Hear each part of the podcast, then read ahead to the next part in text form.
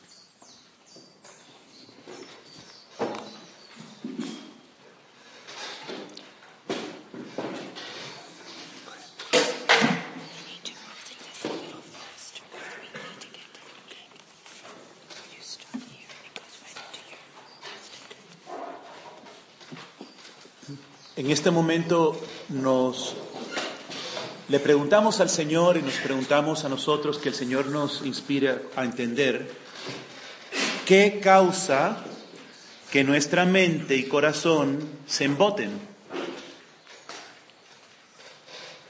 ¿Por qué los discípulos tenían el corazón embotado frente al milagro que Jesús hace de los panes y los peces? Y la respuesta es difícil para nosotros reconocer esta realidad. Nuestro orgullo, egocentrismo, estamos encerrados en los confines de nuestra barca, es decir, en los confines de aquello que nos parece bien, que nos parece que debe de ser, nuestra opinión, y por lo tanto falta de fe y de confianza en el Señor. Miedos que impiden ver lo que Dios está haciendo y nos paralizan. Todo esto solo se ve por gracia de Dios. Es muy raro que una persona reconozca, yo soy realmente egocéntrica. Lo primero que hago es pensar en mí, en mi opinión, en mis gustos, en mi capricho. O sea que aquí nos enfrentamos con la necesidad de que el Señor permita las pruebas, permita las tormentas, porque sólo así sale a la luz mi realidad de ese orgullo, de ese egocentrismo. Entonces, en este punto quería dar un testimonio de mi vida, que son experiencias que me enseñaron y les confieso que estoy solamente comenzando. Ya tengo 65 años y, pues el Señor todavía tiene que seguir permitiendo tormentas en mi vida para que salga a la luz cómo estoy todavía yo encerrado en mi barca, en, en mi forma de pescar, en mi forma de hacer las cosas. Es hasta que morimos estamos en esta lucha, ¿no? Así que al dar estos testimonios no se vayan a pensar que es que ya yo pasé esta etapa, ¿no?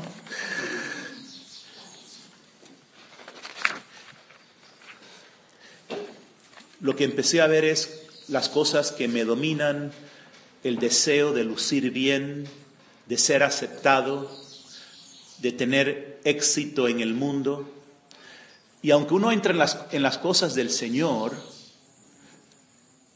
nuestras actitudes siguen ahí, lo que ahora las usamos en un nuevo ambiente. Eso también lo pude ver en los movimientos que he estado.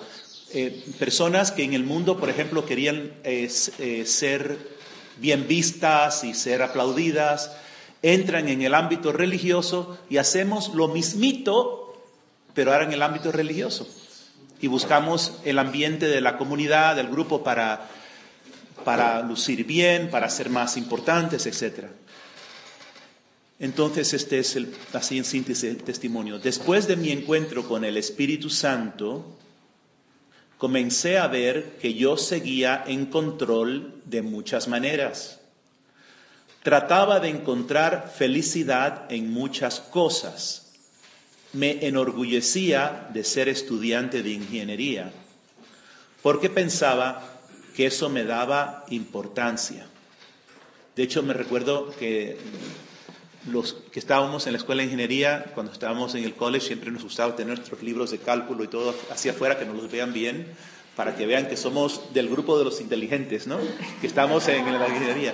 Todo este, todo este cuento es, es una, una vanidad increíble y vergonzosa, realmente. Pensaba que eso me daba importancia, me permitía alcanzar mis sueños. Hacía tratos con Dios buscando obtener lo que yo quería. Por ejemplo, pensaba que mi felicidad consistiría en tener una bella esposa y vivir bien, entre comillas. Así que cuando sentí que Dios me llamaba al sacerdocio, le prometí que si me hacía ingeniero y me casaba, daría mucho dinero para los seminaristas de la India. Porque resulta que me llegó una, una petición de, de, un seminario de la India en el que decía que pues por una cantidad mínima al costo americano, ¿no? Pues se podía mantener un seminarista en la India por todo un año. Entonces ahí me vino la gran idea. Entonces, en lugar de un solo sacerdote, Dios tendría muchos sacerdotes. Entonces, Señor, ¿qué prefieres? ¿Tener un solo sacerdote? O si yo me hago ingeniero y gano mucha plata, voy a mantener al seminario y vas a tener en todo un lapso de mi vida, van a ser cientos de sacerdotes. Mi lógica no era la lógica del Señor ni la voluntad de Dios, pero no podía verlo porque las cosas que yo quería eran en sí mismas buenas. Es bueno casarse, tener una familia, es algo muy bueno. Entonces decía, Señor, lo que yo quiero es algo muy bueno. Sin embargo, mis motivos eran egoístas. El orgullo, la lujuria y otros pecados capitales afectaban mi discernimiento. Sin el Espíritu Santo, mi lógica estaba al servicio de mi egoísmo. Podía realizar tareas, podía resolver problemas y hacía muchas cosas buenas, pero no era capaz de conocer las realidades fundamentales. ¿Quién es Dios realmente? ¿Quiénes somos en relación con Él y en relación con los demás? ¿Cuál es el propósito de mi vida? ¿Qué es en realidad el matrimonio? Porque eh, lo joven, como joven, pues uno ve en el matrimonio como una fantasía de felicidad, de gusto, de tener una chica muy hermosa, atractiva, ¿Eso, es el matrimonio?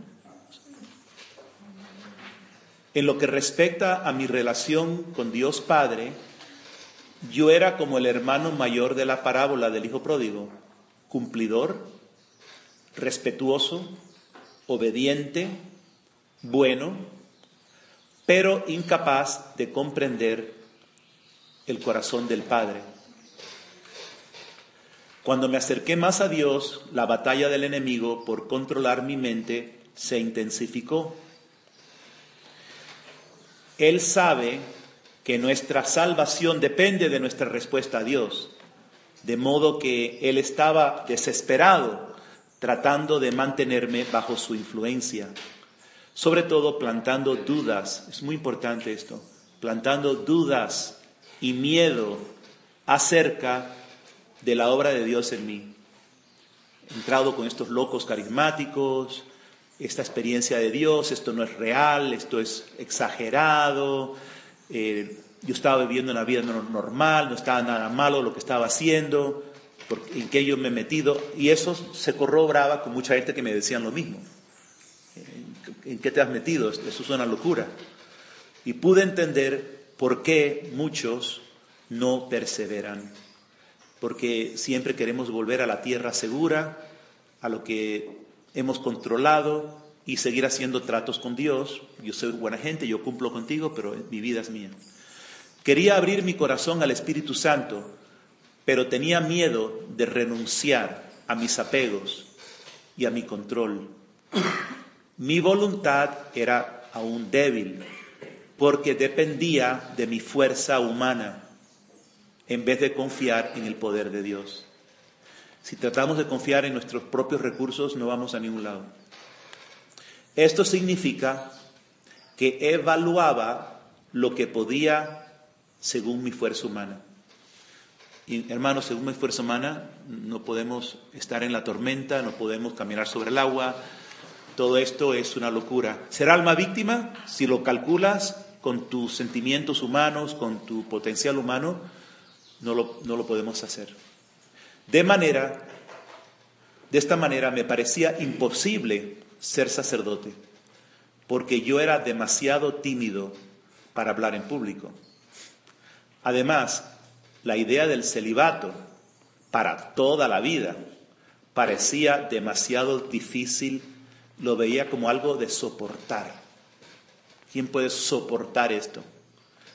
Confiando solamente en mi lógica y en mi fuerza, y también en mi manera de ver las, cómo es la realidad. Me atormentaba con muchas ansiedades y temía muchas cosas que no podía controlar. El miedo de no ser atractivo, de no tener éxito, de ser rechazado si realmente me conocieran. El Espíritu Santo trajo a la luz esos miedos y me mostró el amor de Dios. Cuando esto ocurre, el camino de Dios ya no se ve como algo de soportar, sino que el fuego de ese amor divino es tan grande que te seduce y uno ve las cosas diferente. Y lo que antes parecía algo tan, tan imposible, a la, la mirada de Jesús sobre, sobre uno, se hace una felicidad muy grande. Por eso que el mundo no nos puede entender, porque el mundo nos mira todavía con los ojos del mundo.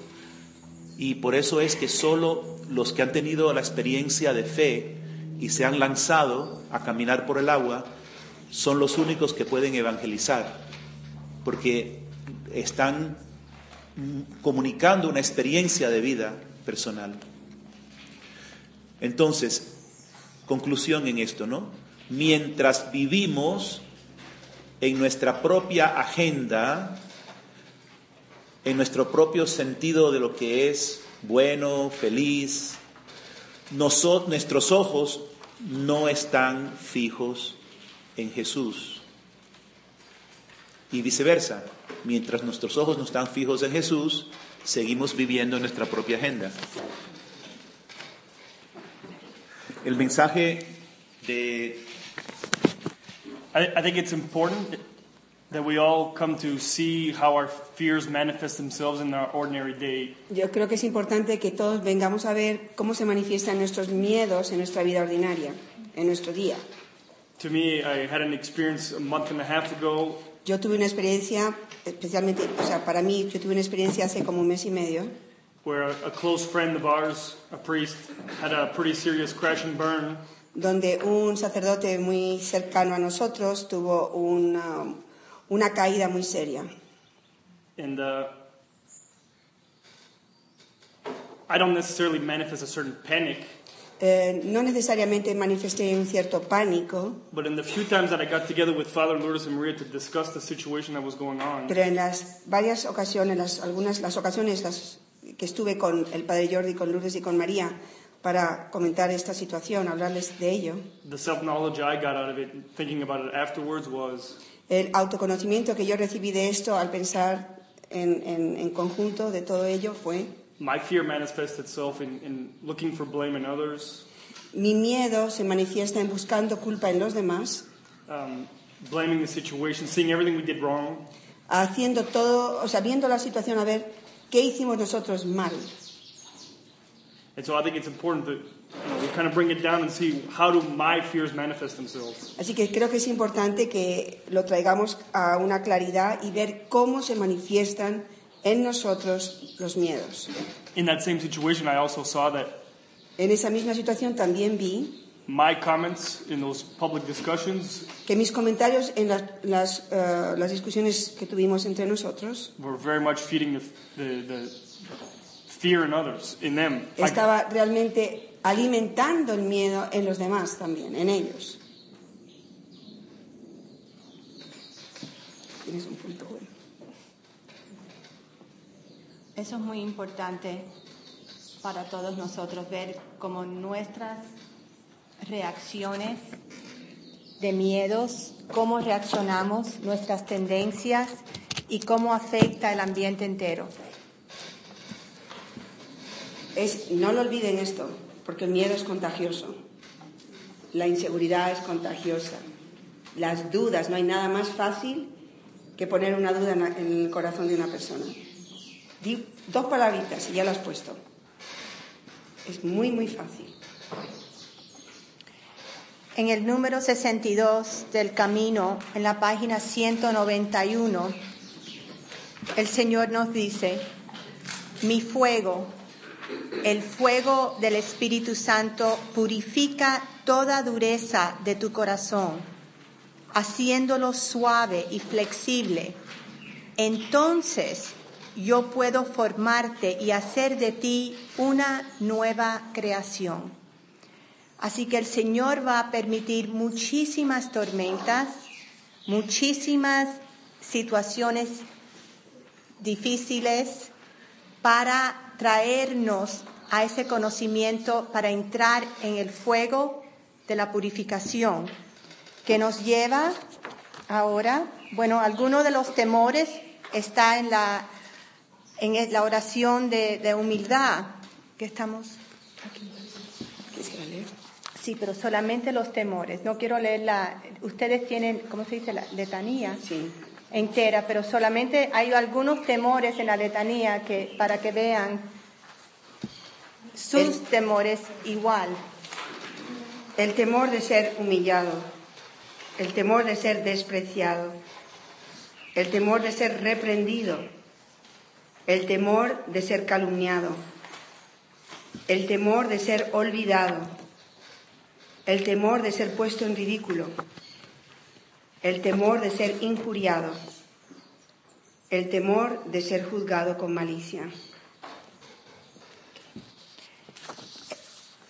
Me, vino a la mente cuando estábamos meditando este evento de la barca,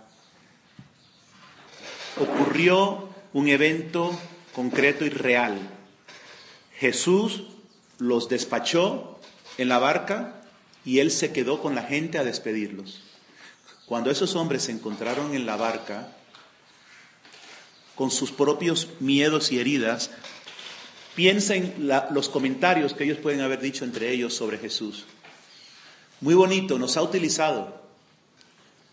Lo trajimos acá en, nuestra barca de pescadores, lo hemos ayudado y ahora ya no nos necesita, nos, nos ha abandonado y él se ha quedado con la gente, él es el famoso, él se queda allí a despedirles, él no quiere sombras, él no quiere gente a su lado que le hagan sombra, ¿verdad? Otros diciendo eh, comentarios como, ah, qué descarado, ¿verdad? Él eh, no tiene ningún respeto por nosotros, nos deja solos, así. Entonces, ¿cómo un evento real, que es el mismo Jesucristo, puede causar reacciones de comentarios? Imagínense entre nosotros que somos humanos y pecadores.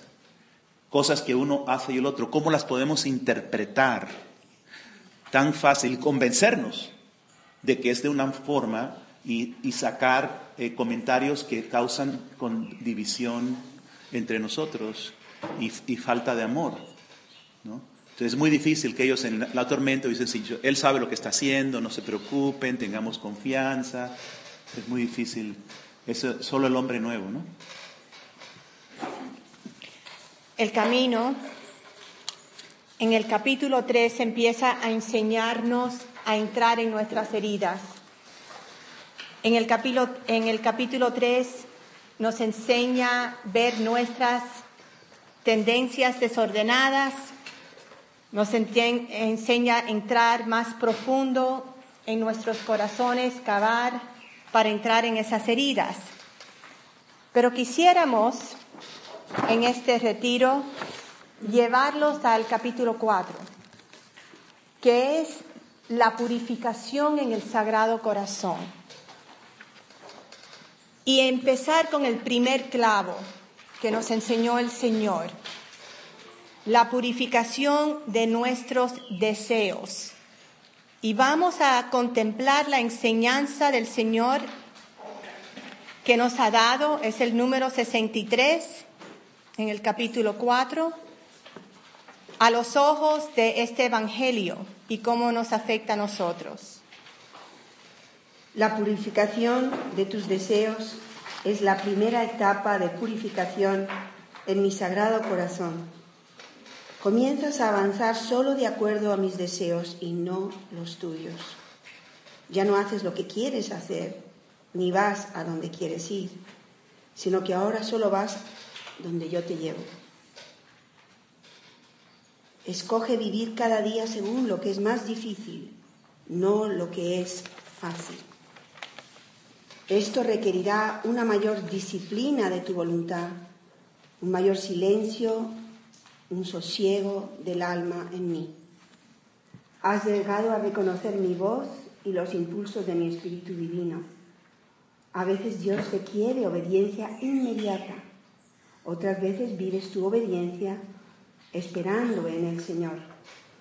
Esta última obediencia requiere mayor abandono y confianza y por lo tanto es más agradable a Abba, nuestro Padre. Se trata de morir completamente y actuar en tu voluntad. Morir completamente a actuar en tu voluntad.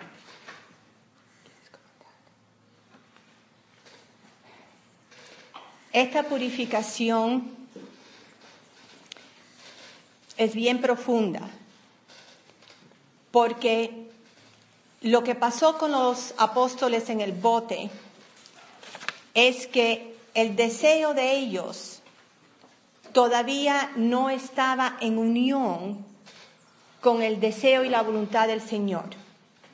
Ellos todavía, como hombres, estaban actuando en su ego, en todo eso, así que ellos tenían que entrar en ese fuego de purificación. Y lo mismo con nosotros.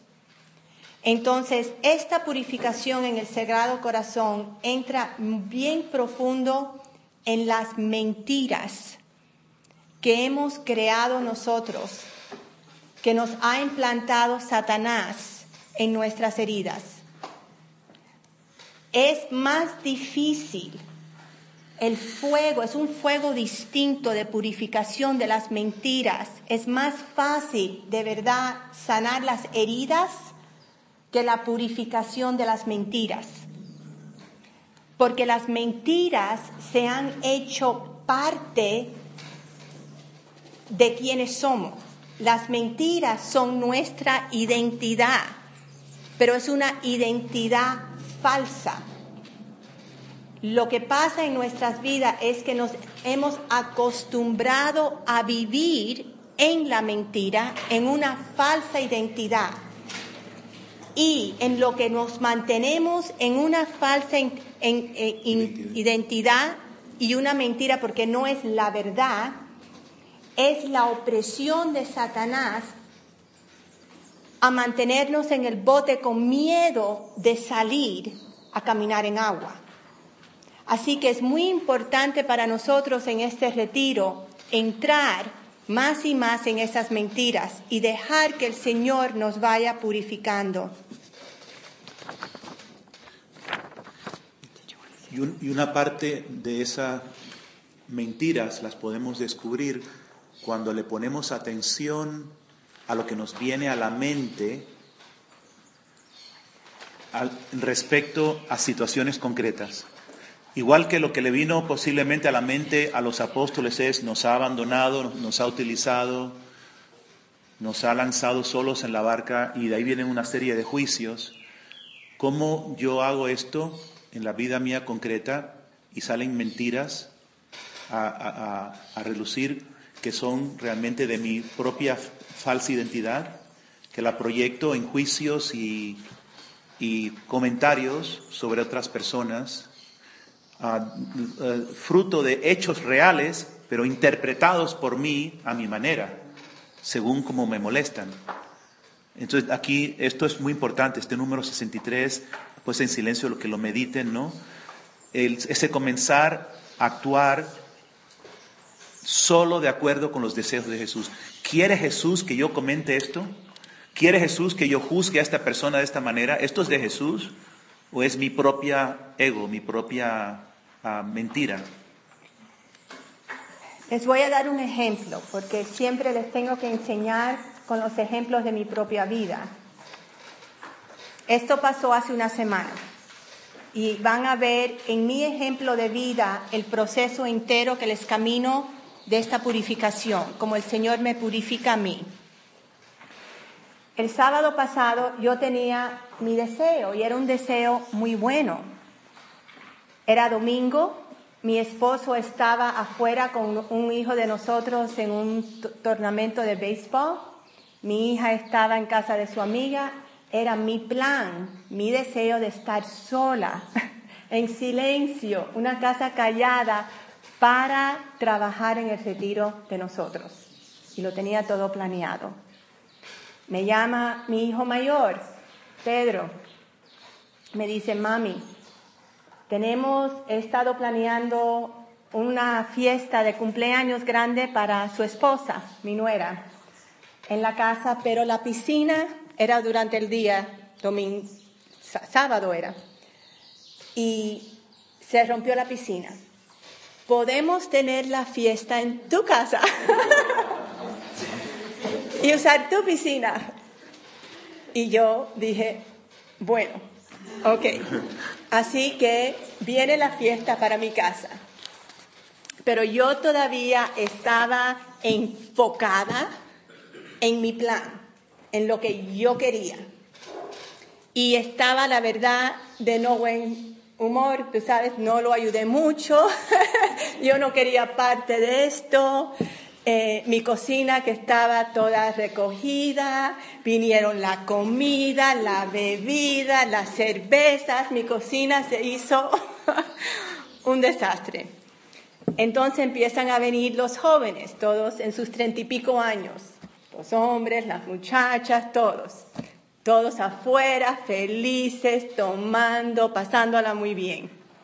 Y yo estaba, entonces vienen mi otro hijo y trae los nietos. Así que ya tengo todos los nietos. Así que ya, pero yo todavía enfocada en mi plan. Y como yo estaba centrada en Lourdes y lo que quiere Lourdes, no podía ver más allá. No podía ver que Dios tenía otro plan para ese día para mí. Así que, ¿qué pasa?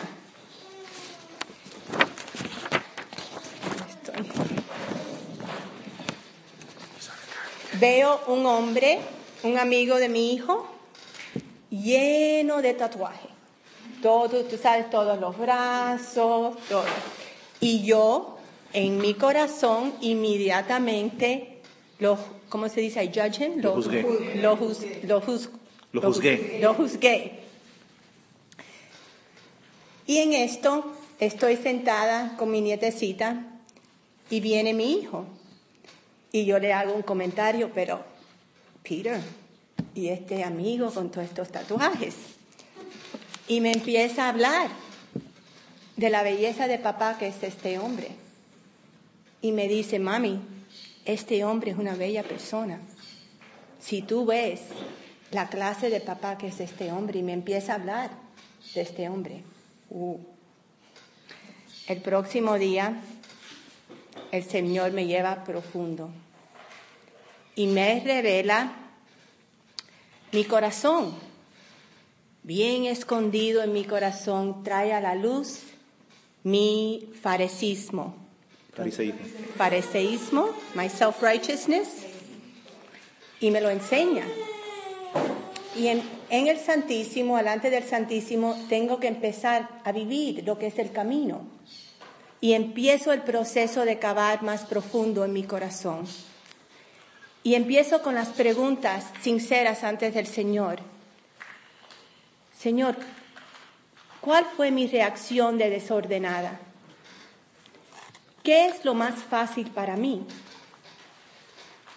Lo minuto, lo que es más fácil para mí es aislar, ais- aislar- eh, Aislarme. aislarme.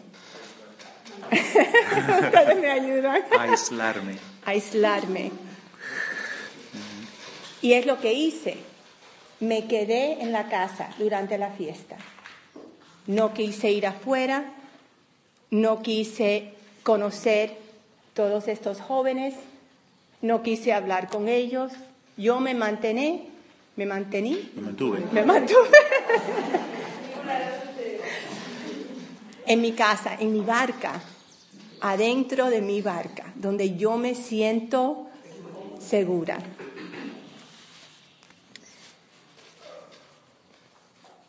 Pero tengo que ir más profundo con el Señor. y tengo que pensar por qué me era tan difícil ir para afuera y empezar a hablar con todos esos jóvenes que no conocía casi ningunos. Y entro en un miedo, mi miedo oculto a socializar, especialmente en grupos grandes, con muchas personas que no conozco. Voy más profundo con el Señor. Ok, otra pregunta, Señor. ¿Por qué me resistía a hablar con ellos? Y la respuesta me viene bien rápido del Espíritu Santo, con una memoria. Inmediatamente escucho mi mamá cuando era chiquitica que me decías, eres una antipática. Mi hermana mayor y yo nos llevamos 11 meses. Somos completamente diferentes. Ella es bien sociable. Habla mucho, es comiquísima, y yo siempre desde chiquitica he sido tímida, callada. Pero ¿qué pasó? Aquí vienen en esas heridas las mentiras. Y las mentiras que se han hecho parte de mi personalidad que el Señor está purificando con su fuego. ¿Cuáles son mis mentiras? Yo soy antipática. Está mal que sea callada. Nadie me va a querer. Estaría bien si fuese extrovertida, social, divertida como mi hermana mayor. Pero tal como soy, seré juzgada como pesada. Entonces, la última pregunta que le hice al Señor, ¿De dónde vienen todas estas mentiras? ¿Cuál es mi herida? Y mi herida profunda allí es, de pequeña no me aceptaron como la persona tranquila y callada que soy. Y yo, bueno, déjame no ir para allá, pero... Así que voy otra vez a las palabras del Señor. El Señor nos dice en esa enseñanza, comienzas a moverte solo de acuerdo a mis deseos y no los tuyos. Ya no haces lo que quieres hacer ni vas a donde quieres ir, sino que ahora solo vas donde te llevo. Escoge vivir cada día según lo que es más difícil, no lo que es más fácil. Lo que es más fácil para mí es separarme, irme.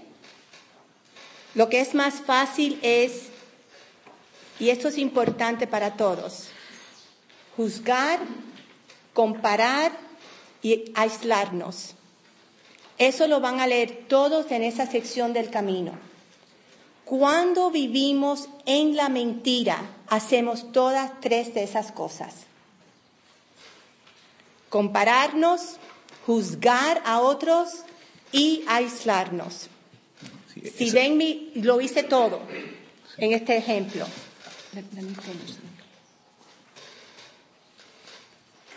Seguí mirando a Jesús en el Santísimo. Siento el Señor su deseo, su agonía por poder salir a los cuatro rincones del mundo para tocar, mirar y hablar con su pueblo. Siento su, profunda, su, profundo sufrimiento encerrado en los tabernáculos, encarcelado. Él espera en agonía por almas que se conviertan en hostias vivas, como nos ha enseñado en el camino, para que Él pueda moverse y actuar en el mundo a través de nosotros, para nos, Él poder caminar en agua, los milagros que Él quiere hacer en nosotros. Siento alante del Señor un dolor intenso por mi pecado. El Señor trajo a mi casa más de 30 de sus hijos hijas perdidos con la expectativa y la esperanza de que podría amarlos a través de mí. Pero yo me quedé en mi barca y los juzgué. El milagro de caminar sobre el agua se perdió debido a que la oscuridad en mí me mantuvo atada. Sin embargo, el Señor en su infinito amor y misericordia me ha bendecido a través de esta tormenta con un profundo conocimiento de mí misma y el oro de precioso arrepentimiento.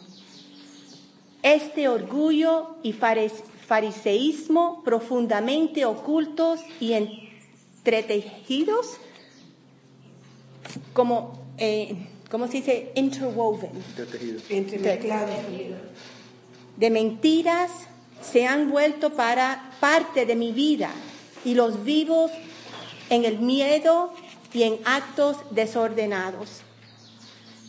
Así que le tuve que dar muchas gracias a Dios, porque lo que les estoy haciéndome completamente vulnerable a ustedes, me estoy exponiendo mi corazón a ustedes, es para enseñarles el proceso de la purificación.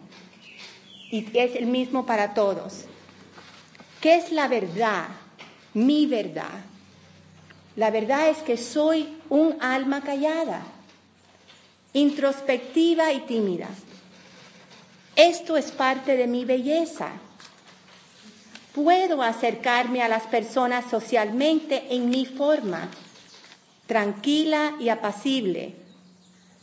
Puedo mirar a las personas con profundo amor sin tener que hablar tanto. Mi vida interior es profunda y vibrante y tiene mucho amor y paz a dar a otros. Esa es la verdad. Esta verdad me permite, cuando yo vivo en esa verdad, que es la verdad de quién yo soy en Jesucristo, entonces puedo salir de la barca y caminar en agua. Cuando estoy en esa verdad, pude haber entrado y dejar que lo imposible para mí se haga en Jesús.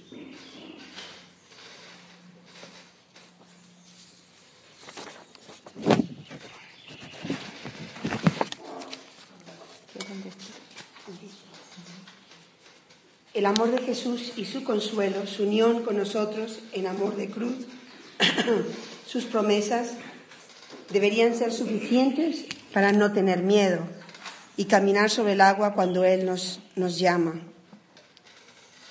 El, el Señor nos ha dicho de una forma clara que Él nunca nos olvidará, nunca nos rechazará, nunca nos abandonará nunca nos dejará en la desolación, nunca nos traicionará, siempre nos defenderá, siempre anhela estar con nosotros, siempre anhela el amor nuestro.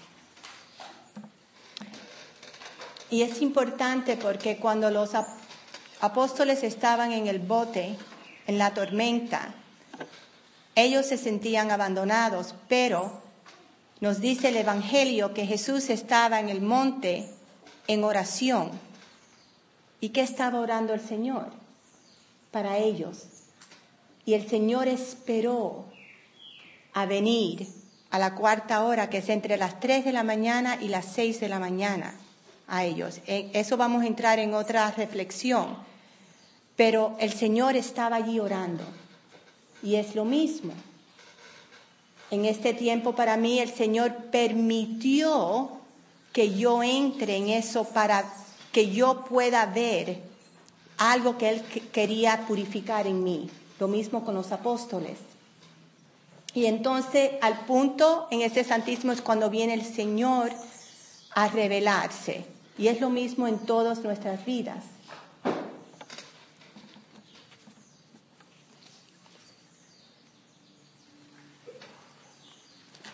I'm just thinking of Hurricane Matthew. Daniel dice que él está pensando en el huracán Ma- Matthew. to be standing on the shorelines of North Florida right now, Estar en las, a las orillas ahora del el norte de la Florida. how easy it is to fall into crisis Qué in, in a fácil storm, sería entrar en crisis en una tormenta. and to, to not. What, what, decide, what defines whether we're going to be in crisis in a storm or not, Y, y lo que define de, de estar en crisis una tormenta o no estarlo uh, from what we just hear, purification of our desires. es la purificación de nuestros deseos. If I am somewhat plugged in with what the Lord wants, Si yo de, en alguna forma estoy conectado con lo que el Señor quiere, there's no reason for me to fall in complete panic crisis. no hay ninguna razón para caer completamente en una crisis. Yo estaba pensando cuando oía a Lourdes, ¿no? Que por su herida y las mentiras, ella pensó mal de este joven tatuado, lo cual es algo muy normal. ¿no? Uno ve a una persona toda tatuada, uno piensa, esta persona, ¿no? ¿Dónde está? Y cuando el Señor le trae a la luz, en vez la ve como un hombre que, aunque no fuera buen padre, vamos a decir que no fuera buen padre, es un hijo de Dios que eh, ha de amar, ha de estar presente, ha de mirarlo con el amor de Jesús.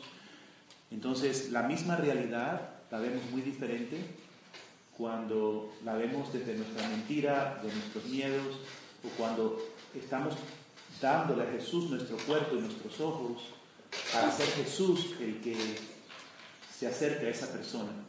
Entonces nuestra misión es renunciar a ese yo para que sea el Señor el que se encuentre con las personas y use mis, mis cualidades. En el caso de ella, no es que tiene que ser una extrovertida y, y ponerse en el estilo de ellos, sino ser quien es ella con el mayor amor para hacerse presente. Pero para de verdad llegar al punto, porque este primer clavo es, nos lleva a vivir en la voluntad de Dios. Pero es imposible para nosotros llegar a ese punto si no cada uno de nosotros sabemos nuestras mentiras, nuestras tendencias desordenadas, porque yo tengo esa tendencia desordenada, yo tengo que luchar contra eso el resto de mi vida. Esa es mi tendencia. Pero cuando ya yo lo sé y la conozco tanto y conozco las mentiras, por eso el Señor nos dice, tenemos para poder vivir en el deseo del Señor, tenemos que hacer lo que es más difícil. Y es la única manera que las barreras entonces empiezan a caer. Y si no, no tenemos ese conocimiento y, y hacemos este proceso naturalmente, todos en esta comunidad, para crecer en purificación y transformación, este proceso que yo acabo de caminarlos a ustedes, yo lo hice natural, porque el camino se ha hecho parte de mi vida. Este proceso... ¿Quiere hablar la vaca o qué es eso? Entiende nada. Es un burro. Es el burrito.